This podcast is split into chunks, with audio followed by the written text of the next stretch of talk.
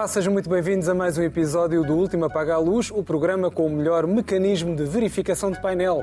Foram 34 perguntas até chegarmos todos aqui. Vamos já avançar para a análise das notícias da semana e para isso tenho comigo os melhores especialistas, a historiadora Raquel Varela, o jornalista Joaquim Vieira, o especialista em comunicação Rodrigo Moita de Deus e a escritora Inês Pedrosa. Hoje começamos em modo massa crítica, grevista.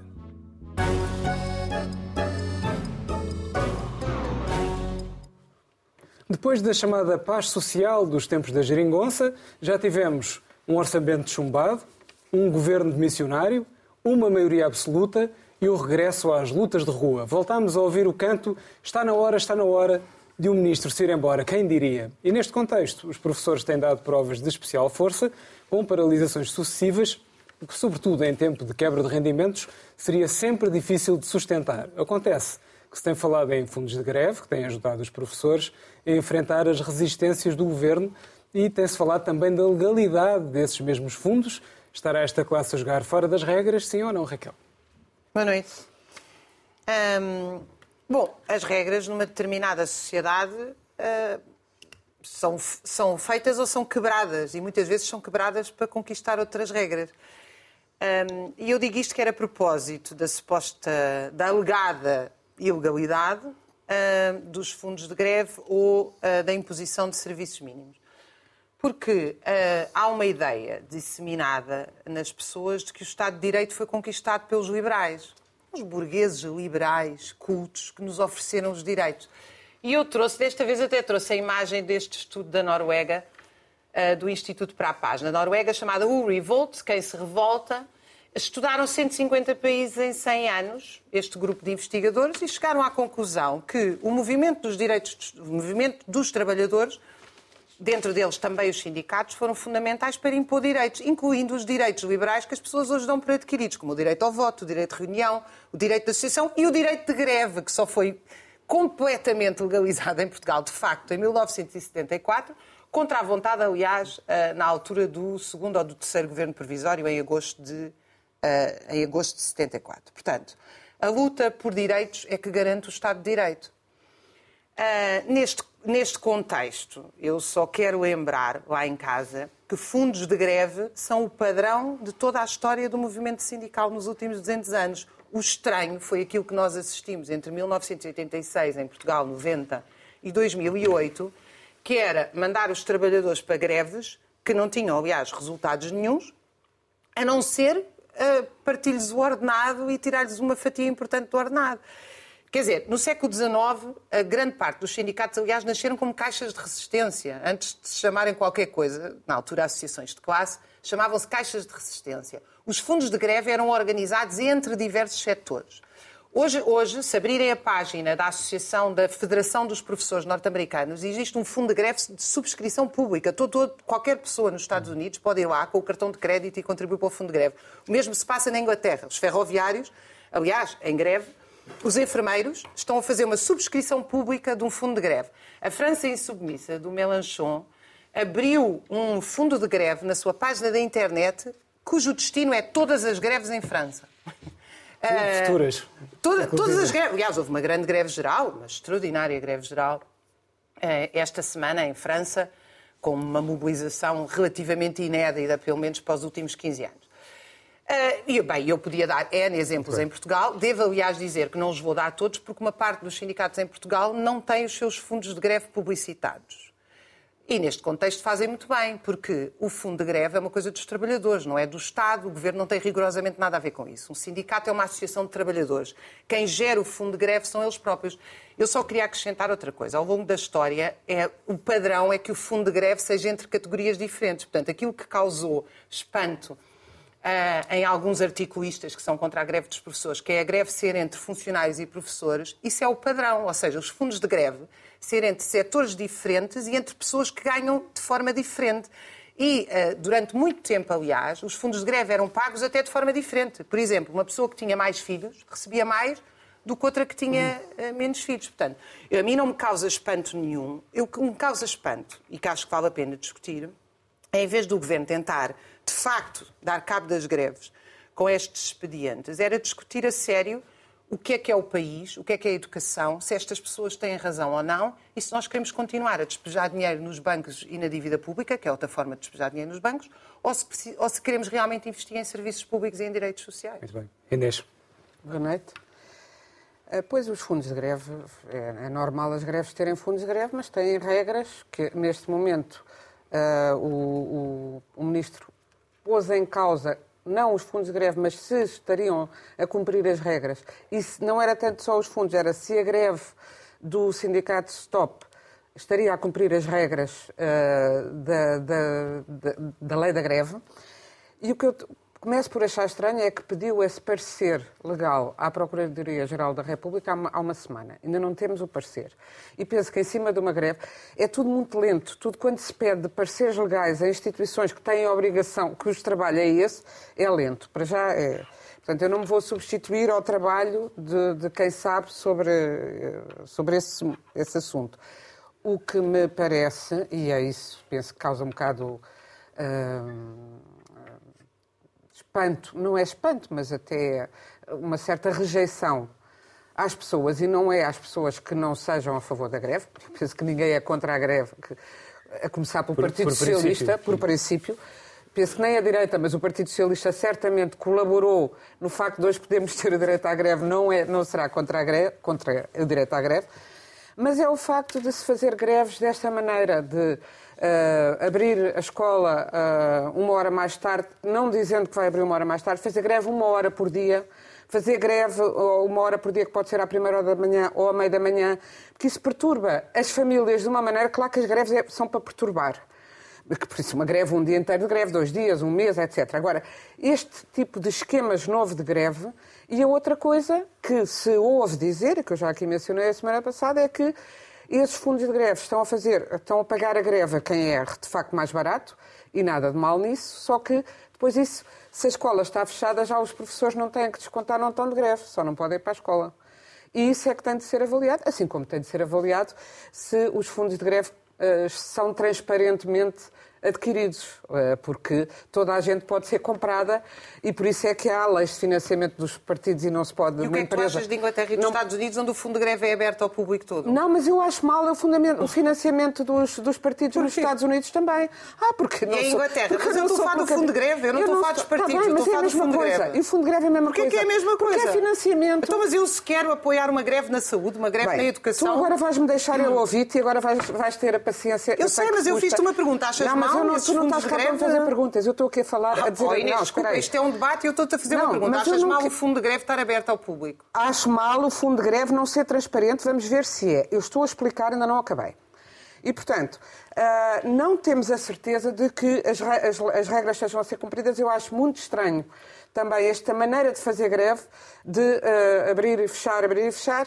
Uh, e, um, independentemente de. E, e, a verdade é que já vamos em um mês de greves assim, depois de dois anos em que as crianças tiveram o prejuízo da pandemia como cessou. Portanto, também acho extraordinário que direitos que, se, que foram perdidos, e direitos, eu volto aqui a dizer, eu acho que têm muita razão em protestar. Já aqui defendi há muito tempo um modelo uh, finlandês em certos aspectos, porque, por exemplo, o modelo finlandês tem uma municipalização que Portugal não tem nem quer, mas no sentido de os professores serem os profissionais mais bem pagos, serem muito selecionados até, é uma, uma profissão que se alcança e é uma profissão que depois tem uh, o respectivo o tratamento social uh, de qualidade, ou seja...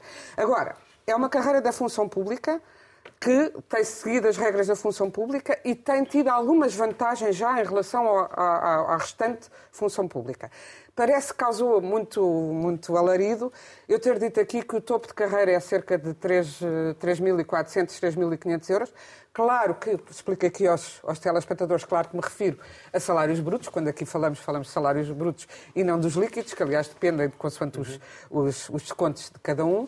Uh, e não, não, disse que era um bom salário, mas disse que, e, e, é um salário onde estão apenas 16% dos professores.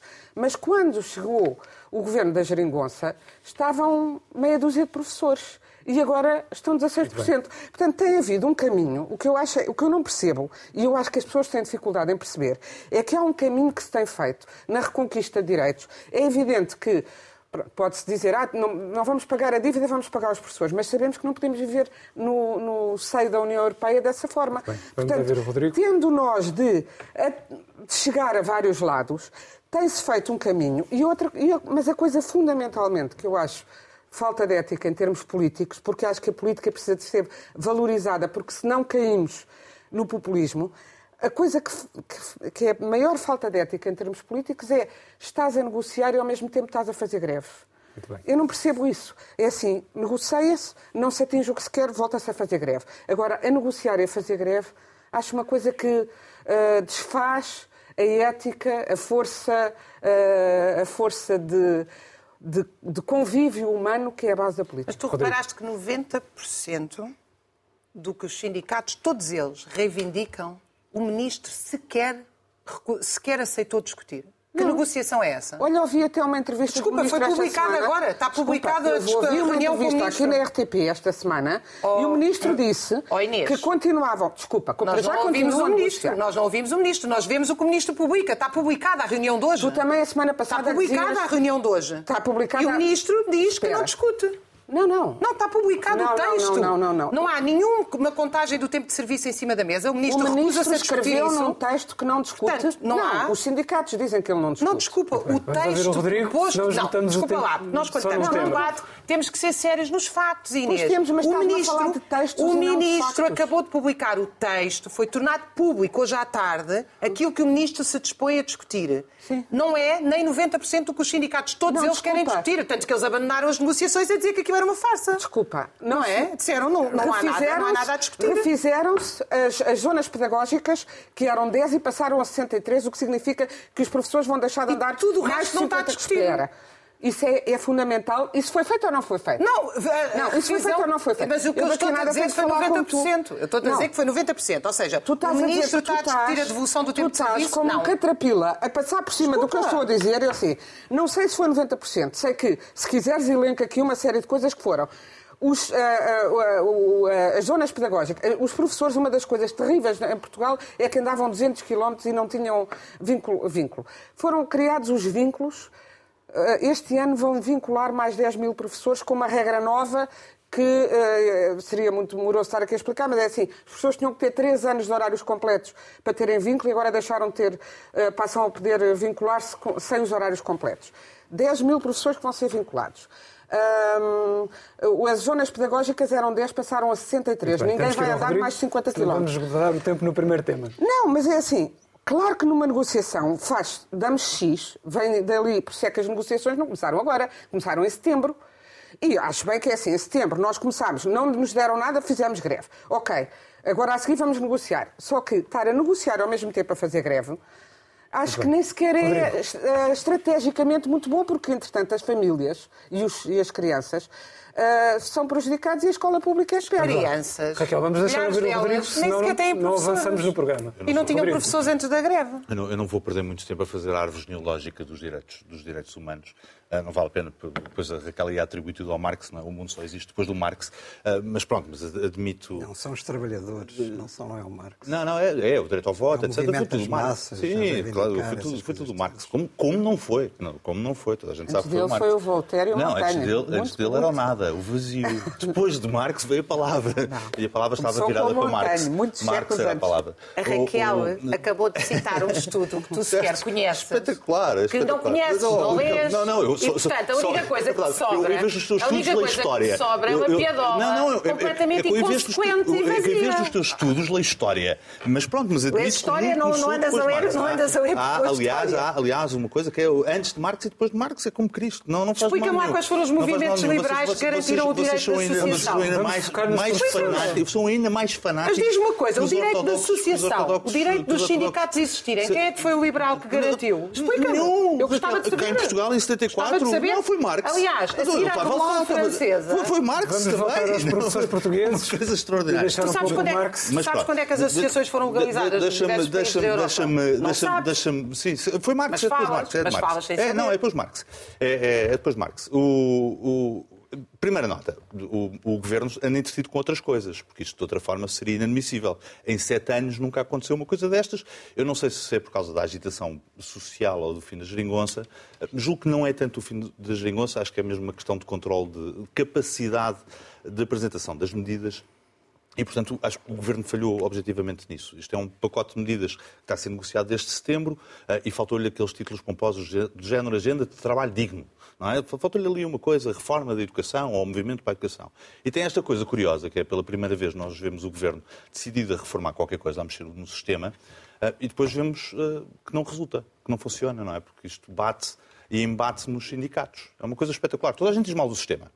Toda a gente diz que o sistema tem que ser revisto. E cada vez que alguém tenta rever o sistema, eis as forças do bloqueio. É, é um clássico da tradição portuguesa. Estás a citar um ao ponto ex-primeiro-ministro português. Exatamente.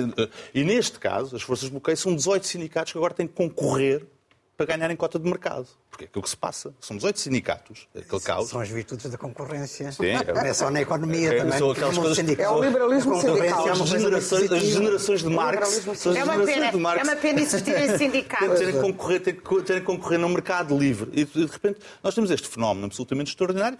Eh, Eu também não vou perder muito tempo a falar sobre o fundo de greve, que é só uma chica espertice, mas pronto, é uma batutice legal, está certo, pronto, é um- mas é uma chica espertice. Não é? Na prática, os professores pagarem. sei porquê. Não, os Ah. professores pagarem aos funcionários, Ah, aos funcionários, sim. funcionários da escola, vezes funcionários da é escola. normal, claro. Exatamente, que é para não estarem em greve, a escola é que está fechada, é uma chica espertice, Claro, é uma claro. habilidadezinha, é uma, pronto, é uma coisa... Uma falta de ética, Não, é dizer? uma rasteirazinha, é uma coisa, nem vou, nem vou à parte, é uma rasteirazinha. E um É patrão diminuir é uma- a produção e despedir os trabalhadores porque tem milhões acumulados é o quê? É, não é uma chica espertice, é um patrão- ato um de patrão com milhões acumulados fecha É um a fábrica e vai passar férias para as Bahamas. Pois vai, dizer, pois não é, vai, o problema é que provavelmente vai não- mesmo. não, não, não é para despedir os trabalhadores Não é? que já têm os milhões acumulados. Eu não é, acho incrível. Não, a não sério, sentido. teus pesos é incrível. Tu chamas Chico Esperto a trabalhadores organizados com fundo de greve e achas Mas isto alguém diz- o quê? Mandar ganhar fechar uma milhares escola, e mandar o funcio- milhões. mandar o funcionário isso fechar não é uma chica escola? espertice, isso é imoral, Um fu- um socialmente. funcionário fechar uma escola que é para as pessoas não terem a fazer greve? Isso é o é- quê? isso é o quê? Chama-se uma habilidade. organização. Não, Chama-se é uma- organização. É uma habilidade. É uma Chama-se habilidade. ela chama-se organização Mas eu não estou contra. Mas, não é a palavra É certa é Mas oportunismo. põe a palavra nisso, é um- é uma habilidade, é uma chica espertice, é uma coisa.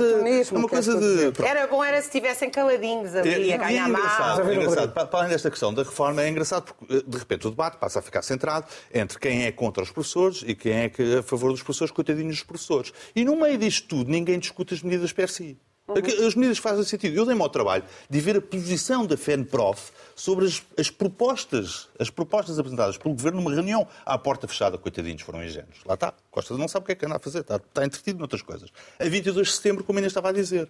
E a FENPROF era contra, tem aqui oito pontos, das quais rejeita liminarmente, a expressão é mesmo essa, liminarmente, incluindo a extinção dos lugares cujos titulares se encontram há três anos em situação de horário zero. Portanto, um professor que não dá aulas há três anos, o Estado dizia, bom, se calhar a mulher é vagar a vaga, eh, eh, abrir a vaga para outro professor entrar. Não, não, não, o FENPROF é contra. Nada de mexer no sistema. E, e pior, em vez de acabarem com os concursos, com, aquele- com aquela aberração dos concursos, a FENPROF diz que é melhor terem dois. É melhor terem dois concursos. Portanto, está aqui. É a posição da FENPROF, uh, uh, um, o, o nosso amigo Mário Nogueira. E por aí fora, por aí fora, por aí fora, e sendo que a palavra manutenção, manutenção dos atuais quadros, manutenção do mecanismo, manutenção, manutenção, manutenção, está quase omnipresente no seu comunicado. Pronto, manutenção. Isto é claramente uma força de bloqueio. E enquanto nós estivermos agarrados, de facto, às forças de bloqueio, pronto, o país estará no estado em que está, mas certamente a celebrar o facto de Marx ter inventado o direito ao voto. Joaquim. Também é outra chatice, imagino. A história dos 90%. Eu acho que a história dos 90% não atendidos é um número lançado pelos, pelos sindicatos, tal como os 100 mil eh, presentes na manifestação de sábado passado, dos professores. Ah, pronto, são números, não é? Que reforçam a posição dos sindicatos, mas não é verdade que estivessem 100 mil, bastava ver que o, o Torreio de Passo esteve muito longe de ter enchido, embora eu, eu- eu tenho que reconhecer, e é verdade, foi uma grande manifestação e, e- e prova que há ressentimentos acumulados e os professores estão-se a manifestar espontaneamente, que estão fartos e, portanto, há aqui uma, uma iminência de explosão tem sido muito explorada pelos novos sindicatos, sobretudo pelo STOP, lá está, as virtudes da concorrência, porque realmente o STOP é que veio dar um bocado a volta a isto tudo, porque a FENPROF andava nos seus ramos habituais, os seus comunicados, as suas negociações à porta fechada e tal, a coisa se calhar mais ou menos se ia resolvendo, mas o STOP inverteu isto e realmente o STOP eh, percebeu que havia, foi diretamente à sensibilidade dos professores, perceberam que os professores estão fartos. E, aliás, eu já disse há oito dias, eu sou sensível a muitas das reivindicações dos professores e muitas coisas deviam mudar. Agora, a questão, a do, gente é, acho eu, a, a questão do é descongelamento das carreiras não pode ser só para os professores, ou é para oh, a função pública Esse toda. É que é o centro ou então não é, porque não faz sentido que sejam os professores especialmente a descongelar as carreiras, Essa é, é a questão. seis anos, seis meses e 23 dias, e o resto, polícias, não sei o que, etc. Não, portanto, isso aí, ou há igualdade, ou comem todos, ou não cobrem ninguém, como se costuma dizer. Uh, e, portanto, a verdade é que em sucessivos orçamentos de Estado, a questão do descongelamento não foi considerada e, portanto, seria possível, seria impossível neste momento, porque tinha que se mudar leis do passado já aprovadas na Assembleia da República. Portanto, a questão do descongelamento, infelizmente, uh, para as pessoas, naturalmente, infelizmente para a função pública, é uma questão muito complexa até do ponto de vista jurídico. Em relação às outras, a questão da desburocratização, acho muito bem, a questão da, da, do, dos escalões de resolver o problema de percussão de outra maneira também me parece muito bem. Uh, portanto, há, muitas reivindicações que, de facto, eu acho que são uh, perfeitamente atendíveis. Mas esta forma de fazer greve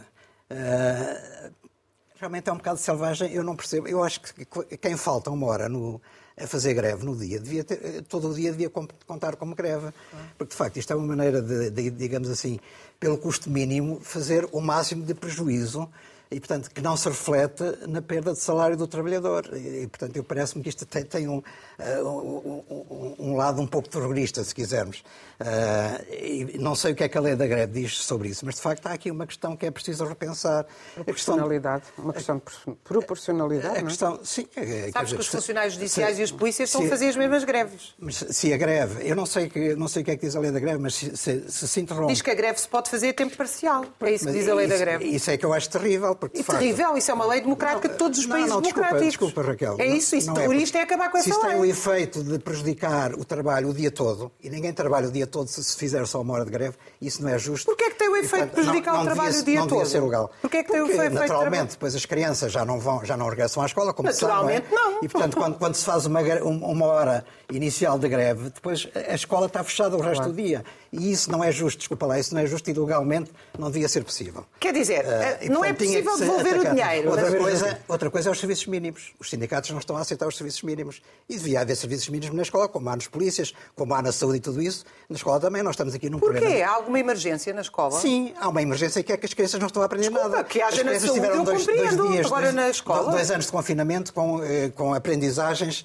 que precisavam ser recuperadas agora. E agora é mais um ano com estas greves sucessivas e, portanto, eu não sei, já já há uma falta de exigência muito grande em relação às crianças. As crianças passam de qualquer maneira. Há uma pressão do Ministério, aliás, para os professores uh, passarem as crianças sem grande exigência.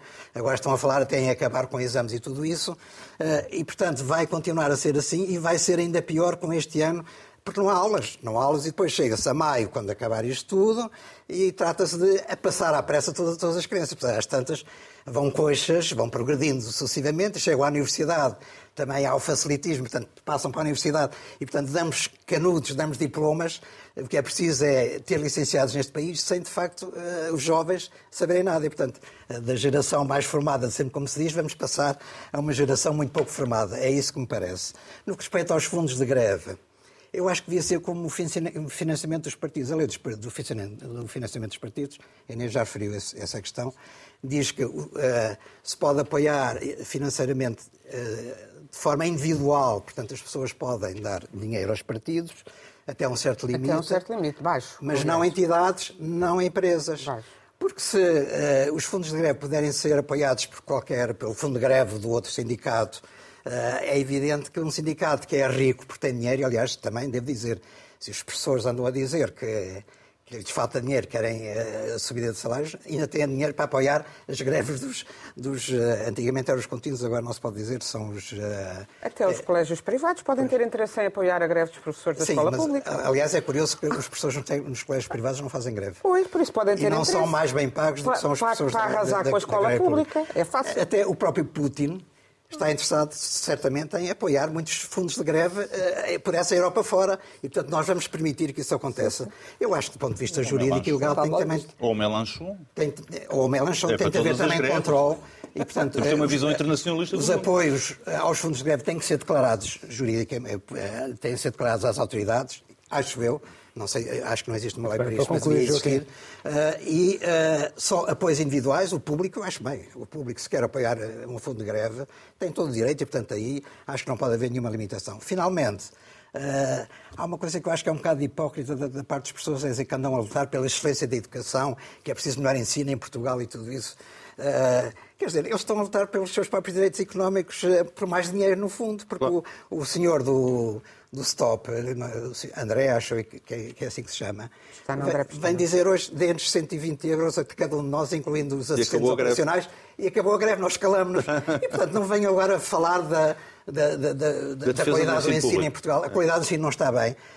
Há muita gente responsável por isso. Se calhar as pessoas também oh, Joaquim, eu acabei de ouvir as declarações. São oito pontos de reivindicação, não são 120 Sim, euros. Sim, ele disse, deem 120 euros a cada um. Eu não ouvi isso em lado nenhum. Eu não ouvi isso, eu ouvi na televisão. oito pontos. Ele disse isso, um discurso na televisão. Então, mas o Stop publicou um caderno reivindicativo que tu reduzes a 120 sim, mas depois, euros? Sim, 120 euros é suficiente para esquecer todo o caderno reivindicativo. Vamos então prosseguir. Não preciso de 120 euros para avançar para o próximo tema. Precisa de tempo. Olha, Deus, vamos ao nosso extra-extra, que era para ser o tema principal da semana.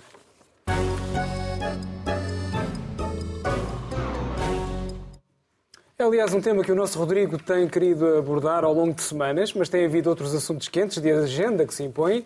No entanto, tendo em conta o que se vai passando no plano político nacional, chegou a hora de agarrarmos em compatibilidade pelos cornos. Muito bem. Afinal, quem pode servir a causa pública? E, afinal, quem é que anda a serviço dela? E, pelo meio, lá vem o chamado mecanismo de escrutínio, cartada que António Costa lançou no Parlamento e que agora, imagine-se, vai mesmo para a frente. Será um meio de descartar responsabilidades ou um elemento purificador da política portuguesa, Inês?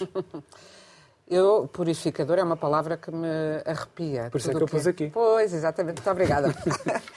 Porque o puritanismo não deu nada de bom ao, mundo e, e, veio ligado a dois ismos terríveis, que foi o nazismo e o stalinismo. Todos queriam ser mais puros que os puros e purificaram-se uns aos outros, como sabemos, e quiseram purificar o mundo com, com a tragédia que, que deu.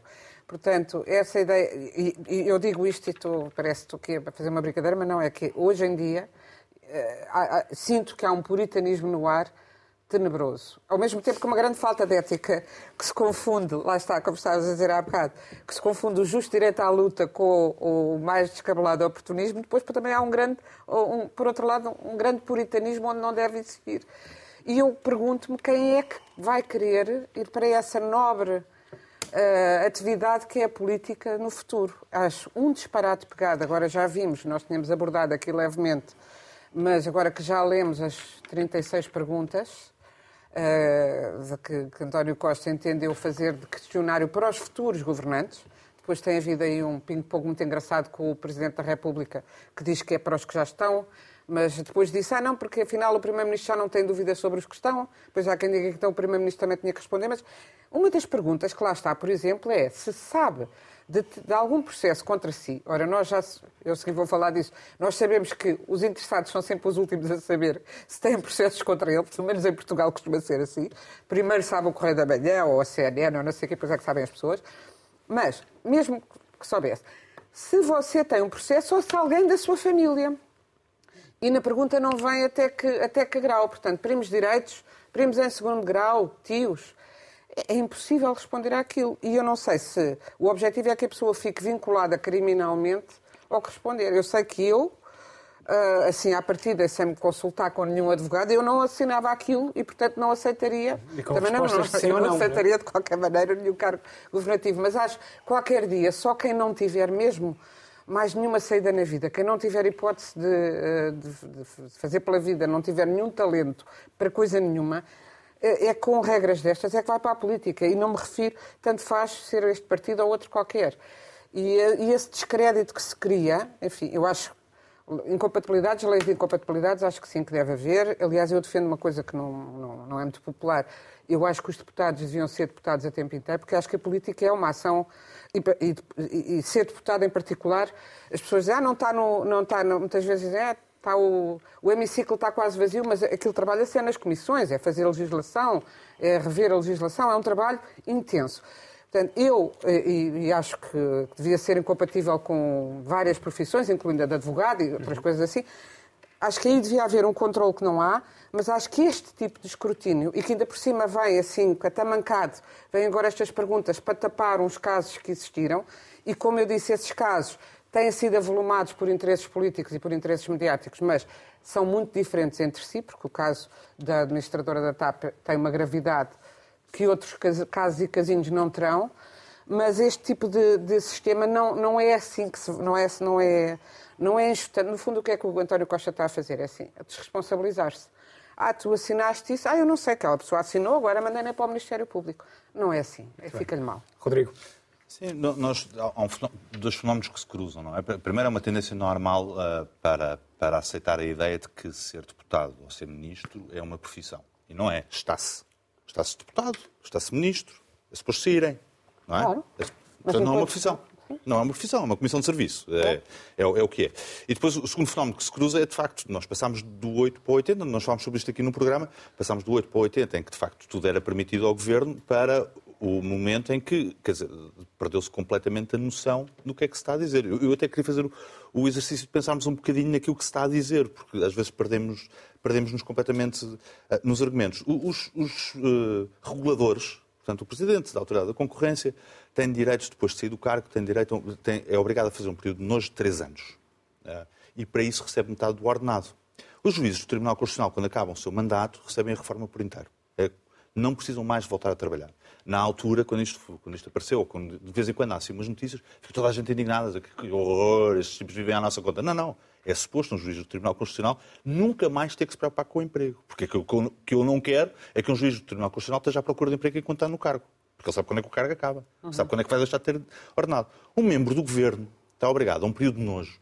Mas o legislador, como sabe que não podia pagar o período de nojo, porque o membro do governo, quando sai, tem direito a um subsídio de reintegração, que é uma coisa pífia, acho que são dois meses ou três meses, eu não sei o número certo, mas tem obrigado a um período de nojo naquela área durante três anos. O que significa que é suposto, é suposto os secretários de Estado e os ministros perceberem daquela área e não podem trabalhar lá. Tem que ir aprender um novo ofício, vai para ferreiro, não é? Ou vai para mineiro, na prática. E o Estado tem-lhe disso. Mas o legislador, como sabe, que, não, que é um bocado chato, então pôs um crime de sensação, que é, pronto, você fica proibido de ocupar cargos públicos durante três anos é? É, que é ridículo. Um crime que compensa, portanto. Não, é, é, sim, porque na prática não há, não há coragem para castigar. O, o, próprio legislador não tinha coragem para castigar. Que é, eu não posso pagar este senhor, porque o, o, povo não me deixa. Uh, mas tem que pôr aqui qualquer coisa expressa na lei das incompatibilidades e, e, portanto, vai, vai, vai isto. É o caso da Rita Marques, não é? Uh, até porque a, a, lei prevê que a pessoa possa voltar para o, para, para o lugar de serviço. Mas imaginemos que a Rita Marques sendo uma empresa ligada ao turismo, portanto, percebia da poda, Uh, muito bem.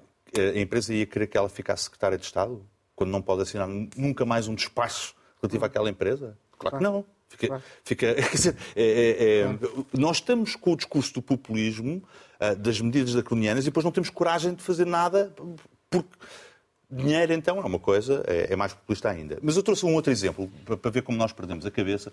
Uh, gostava que as pessoas pensassem... É, um, é, uma peça que saiu na SIC sobre o caso da Jamila Madeira, que é um caso absolutamente extraordinário. E a peça tinha aquele tom de voz dramático, em que dizia que Jamila Madeira é acionista de cinco empresas e tomou decisões, fez, participou em votações no Parlamento sobre energia. Imagine-se bem o crime, não é? E nós depois vamos ver, ela é acionista da REN, acionista da REN deve ser filha, filha de certeza de um chinês, acionista da Galp deve ser filha da, da, da Amorim, acionista da EBP deve ser filha de outro chinês ou primo chinês. E, e, depois vamos ver, não, ela comprou aquelas ações, como eu compro no banco, deve ser daquele, na aplicação lá da Caixa Geral de Depósitos, tem 100 ações, nem na Assembleia Geral da REN tem lugar, como é óbvio, não é? Como é óbvio, não, nem na Assembleia Geral da Galp, não, não manda nada, não, não decide nada, não. É acionista, mas a, expressão acionista ganhou assim um peso quando dito assim com uma voz coisa, parece um crime de lesa majestade. E imagine se o outro crime que ela cometeu foi, voltou, quando deixou de ser deputada, foi trabalhar. Pois, a Raquel está de acordo, claro, evidente, não é? Porque a Raquel, no não final do dia... Não pelos teus argumentos, mas não, pelos meus. Não, claro. Eu, Raquel, eu não seria acionista de nada, mas, mas claro, concordo que isso não, é, não, não, é, não, não, não, está ligado Nós estamos a, criar uma classe de eunucos. Eu acho que ter ações, como diria o velho Brecht, já é um crime, mas isso é outra questão. Com certeza, como não? Como não? Como não? Obrigávamos a comprar ações ações para nos dar empréstimo. E- Ah, eu dou-te um empréstimo, compras ações. Claro, Vai fazer sim, isso. é verdade. É, é verdade. Sim, mas a minha brincadeira era com a substância, porque é E- evidente que isto é. E, e, e imagine-se o segundo crime que ela cometeu, que foi voltar para o seu lugar de origem, que era Rennes, não é?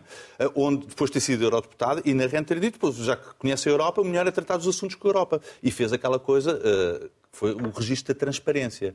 Mas escrito lobbying, fez lobbying em Bruxelas, eh, é um, parece que é crime. Não, ela foi trabalhar, foi para o seu lugar de origem. Eu não sei se ela trabalhava bem, mal. Não, não é importante. É, o que é importante é que nós perdemos completamente a noção. Jamila Madeira é acionista de cinco empresas do setor de energia e telecomunicações. Fica a voz grave do Rodrigo Joaquim. Sim, há um certo populismo mediático no meio disto tudo, porque qualquer coisa serve agora para fazer grandes manchetes e, e atira-se o bebê com água de banho fora, quer dizer... eh, Estou a tentar imitar o Correio da Manhã. Sim. Só que é mau. Não, o Correio da Manhã até tem dado aí grandes Isso. notícias, mas no meio das coisas há umas interessantes, outras não. O problema é que se mistura tudo e, portanto, não há uma escala de, de gradação, de, de avaliação eh, do que é que pode ser eh, regular, pode ser irregular. Isto, de facto, acho que é muito desencorajador para pessoas seguirem a carreira política. E, portanto, nós, quando nos preocupamos em dizer que na, na política deviam estar os melhores, os melhores não vão querer estar na política e, portanto, nós vamos perder talentos, provavelmente, porque as pessoas, eh, se calhar, os melhores talentos não querem sujeitar-se a este tipo de escrutínio eh, e também não querem sujeitar-se às 36 perguntas do António Costa, eh, porque também aqui há muitos paradoxos, há contradições. Quer dizer, eh, aquilo, aquele inquérito um bocado escolar, digamos assim, eh, é totalmente fora do, do contexto, porque a verdade é que o Governo, e sobretudo o Primeiro-Ministro, quando convida alguém para participar do elenco governativo, tem a obrigação de fazer a sua própria avaliação sem estar a, su- submeter. Quer dizer, nós já tivemos, eh, depois de 25 de Abril, quantos governos? Dezenas, 30 e tal, não sei quantos é que são por acaso, neste momento. Mas eh, são de certeza bastantes, com centenas de pessoas que fizeram parte do governo, e agora é que surge este problema. Então, anteriormente não se fazia um escrutínio mínimo eh, daquilo que era a carreira anterior. Agora não se sabe nada, não se sabe que, que uma Alexandra Reis tinha saído com a indenização da TAP e que ia tutelar uma empresa com a qual tinha estado em conflito e que levou à sua saída, como eh, esta semana se- foi dito no, no Parlamento pela Presidente da empresa. Portanto, tudo isto é um bocado estranho, quer dizer, onde é que se vai buscar as pessoas, como é que se forma um governo? Eh, e, e depois há aqui ainda outra história muito bizarra, que é, eh, eu, eu, por acaso acho que até fui há, oito dias a primeira pessoa a levantar essa questão. Eh, há este questionário, este mecanismo de escrutínio das 36 eh, perguntas. Então, e o- os, os membros atuais do governo não, não respondem a este questionário. Isso é uma questão suscitada pelo Presidente da República. E aí o António Costa, portanto, Primeiro-Ministro, entrou em, em divergência, dizendo: não, não, os que estão no governo já responderam. Uh, já responderam a essa questão. Então, se eles já responderam, para que é que é preciso instituir o questionário se os que lá estão já o fizeram? Portanto, isto é contraditório e António Costa também não, não resolveu esta contradição.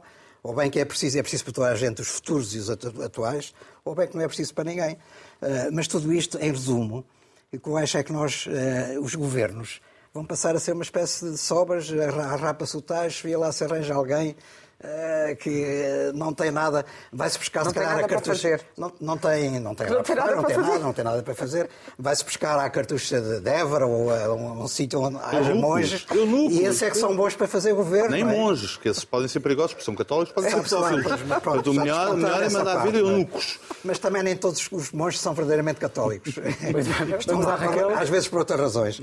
E, e isto não é. E eu monjas, que, já agora monjas também. eu não? acho que isto, já agora monjas também, sim, sim, exato. lá. Carmelitas, descalças, por exemplo, davam bom é governo. bom. Exato. Ah, o que eu acho é que isto não é saudável para, para o futuro da democracia, quer dizer, para o futuro do regime. Não, não, não garante qualidade, de facto, à governação. E se nós temos Muito bem. uma governação que não tem qualidade, não vamos ter grande futuro como Raquel. país. Quer dizer, eu primeiro tenho uma ideia completamente especulativa em relação à forma como isto chega à comunicação social. Eu acho que está aí a divisão do PRR, é muito dinheiro, e o PS e o PSD andam à pancada para ver quem é que vai ficar com o dinheiro e vão fazendo chegar à comunicação social, que infelizmente na sua maioria se, se permite ser uma espécie de transmissão e, portanto, não há nenhuma isenção. Eu, eu- eu cabe-me recordar aos jornalistas que quando, um, quando chega uma notícia a dizer Jamila Madeira tem não sei quê, o jornalista tem que fazer uma investigação criteriosa, rigorosa, durante, que leva dias, até concluir se há algum fundamento naquela notícia e não vai dar aquela notícia, vai dar a notícia que ele investigou. Isso é jornalismo. Isto não é nada. No caso, no caso, no caso, Isto- no caso não é isso, é pior. Isto não é nada. Isto, Isto não é, é- investigação, é- porque os dados são públicos. Isto é um assessor de comunicação, um assessor de comunicação do grupo rival que meteu aquela e toma lá. Isto são as dezenas e vão ser mais, porque eu acho que eles andam à pancada, a eles, PS e PSD, a PUPR. Isto é especulativo o que eu estou a dizer, a razão, mas eh, eh, parece-me que é, que é isto. Agora, eh, o que é que eu acho eh, pessoalmente sobre isto? Eu acho que o povo, o povo quer, ou o povo está espantado com a corrupção, etc. Eu não tenho essa interpretação, que é o povo. Porque eu, nós andamos aqui à procura, quer dizer, António Costa sacou esta da cartola de um questionário não sei de quê. Eu acho que um povo, se eu, se eu consigo interpretar bem o meu querido povo, ou pelo menos uma parte dele, acha isto ridículo, ninguém leva isto a sério, como é óbvio, porque o problema da transparência e da corrupção não é a ilegalidade, é a legalidade. Mas nós não tivemos todos a ver a CEO da TAP esta semana, na Assembleia da República, sem esconder nada de ninguém, sabendo todos nós que ganha 538 mil euros por ano, a dizer que fez um belo serviço a despedir os trabalhadores da TAP, que agora, como poupou imenso dinheiro a despedi-los, talvez lhes possa devolver qualquer coisinha, e que no fim, se correr muito bem os despedimentos, ainda vai levar um bónus. Foi isso que ela esteve a dizer à frente de toda a gente. Nós não sabemos que os assessores todos da Câmara Municipal vão correr atrás do Medina. Mas as pessoas não sabem a quantidade de assessores de miúdos com 20 anos que estão a ganhar 4 mil euros, porque isso está publicado. Isso não é ilegal. Os offshores, os nómadas digitais, quanto desta gente é que está em fuga aos impostos no seu próprio país e vê o ministro, o primeiro-ministro dizer venham todos, isto é maravilhoso, porque nós não queremos deixar os bancos com crédito mal parado, comprem isto tudo. São descendentes não sei de quê, venham também. Hum? E depois até podem cá ficar 5 anos, ganham nacionalidade e piram-se para o outro lado, vendem a casa. Quer dizer, isto, o que eu vos acabei de dar Aí é um não cenário... internacionalista. O que eu acabei de dar... Não, é o capital internacionalista, a mim não me interessa, me interessa muito os trabalhadores. Mas não, o que eu acabei de dar foi um da digital não é um trabalhador. Foi um panorama. Um empresário, por, um, um empresário por conta própria não é um trabalhador, Inês. Opa, Ah, o que eu acabei de dar de serviço, é um é um panorama, é um panorama completamente transparente e legal. Fossem mineiros, fossem mineiros, fossem mineiros, Vamos chegar ao final. Os mineiros fazem fundos de greve, eu gosto de mineiros. Olha, É pena não haver minas em ah, Portugal, muito, está tudo muito, bem. gosto muito de mineiros. Ah, foram os que se levantaram contra o franquismo. Ah, pelo direito ao voto, essas chatices todas que te Não ficamos sem as incomodam. nossas gordas. Ah, o que eu queria dizer é que estes exemplos todos que eu acabei de dar são transparentes, são legais, não é preciso nenhum questionário e as pessoas todas, o povo, olha para isto e acha que isto é uma verdadeira vergonha. Portanto, António Costa faz um questionário a vigiar este tipo de coisas, a comunicação social faz uma enorme eh, eh, bardasco e muitas vezes calúnias e, e mancha o nome de pessoas sem saber se há razão para isso ou não, e manchar o nome de pessoas sem, sem fundamento é inaceitável. E depois chegamos à conclusão que aquilo que é perfeitamente legal é que uma CEO que ganha meio milhão de euros vai ao Parlamento e diz eu despedi pessoas, destruí a vida de milhares de pessoas e daqui a dois anos ainda vou para casa e levo um bónus. Muito bem. Chegamos ao fim deste tema. Vamos agora muito rapidamente às nossas gordas com as melhores manchetes da semana.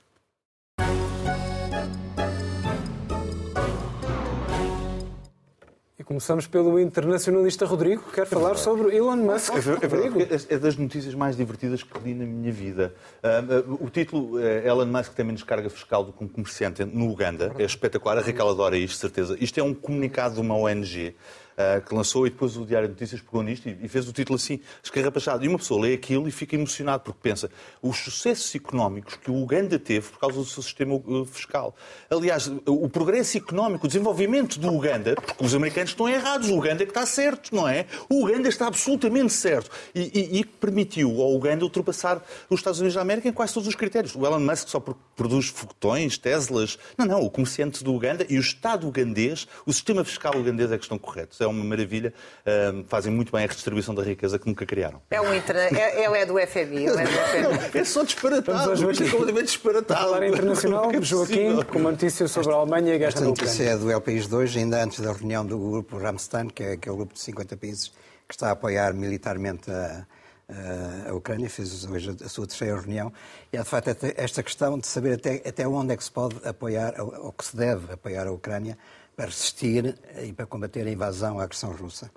E, e a- aqui a Alemanha tem um papel central, por causa dos tanques, eh, os Leopard 2, que são, digamos assim, a, a melhor arma eh, de- de- dos carros de combate existentes. Tanques é uma maneira de dizer carros de combate, que é essa a forma correta. Eh, mas simplesmente a Alemanha está muito relutante. A Grã-Bretanha já disse que dava outros eh, carros de combate. Eh, Portugal também hoje se comprometeu a enviar carros blindados, mas não são carros de combate. Simplesmente eh, esta, eh, esta oferta, de- o fornecimento dos carros alemães podia fazer a diferença na resistência contra as tropas de Putin. A Alemanha tem o trauma da Segunda Guerra Mundial, da Primeira Guerra Mundial, tudo o que aconteceu e, portanto, há- é muito complicado do ponto de vista existencial. Eu acho que provavelmente isso vai acontecer, mas apesar das pressões, vai acontecer mais tarde, mas apesar das pressões dos aliados, até agora ainda não foi possível.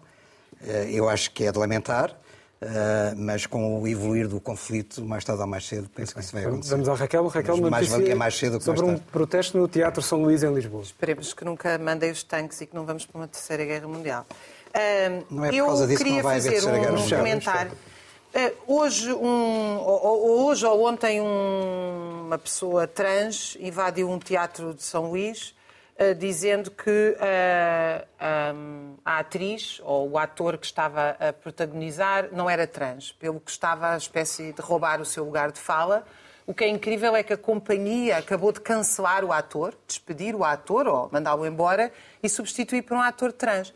Eu nem sei como é que eu vou explicar isto de uma forma que seja. Precisas. Não estou a falar a sério, Não porque é o precisas, seguinte: não precisas. um ator é alguém que representa uma coisa que não é. É um ator.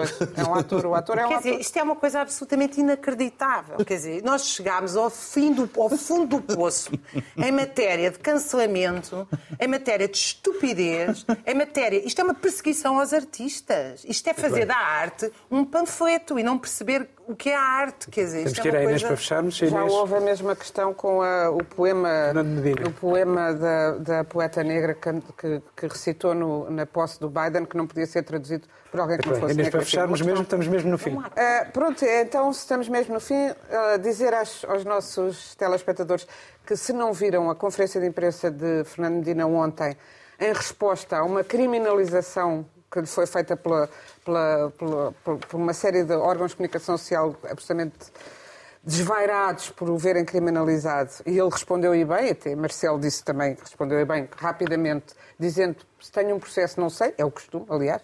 Ah, e ah, e eu, eu contratei aquela pessoa porque tive essa iniciativa e fiz um ajuste direto. A comunicação social ficou estarrecida Bem, porque Inês. pensavam que era um concurso e não um ajuste direto, então ficaram sem perguntas e perguntaram mas contratou um histórico do PS, não acha isso suspeito? Vejam esse momento Fica Monty Python da televisão. Vamos então despedir-nos com amizade e dizer até para a semana.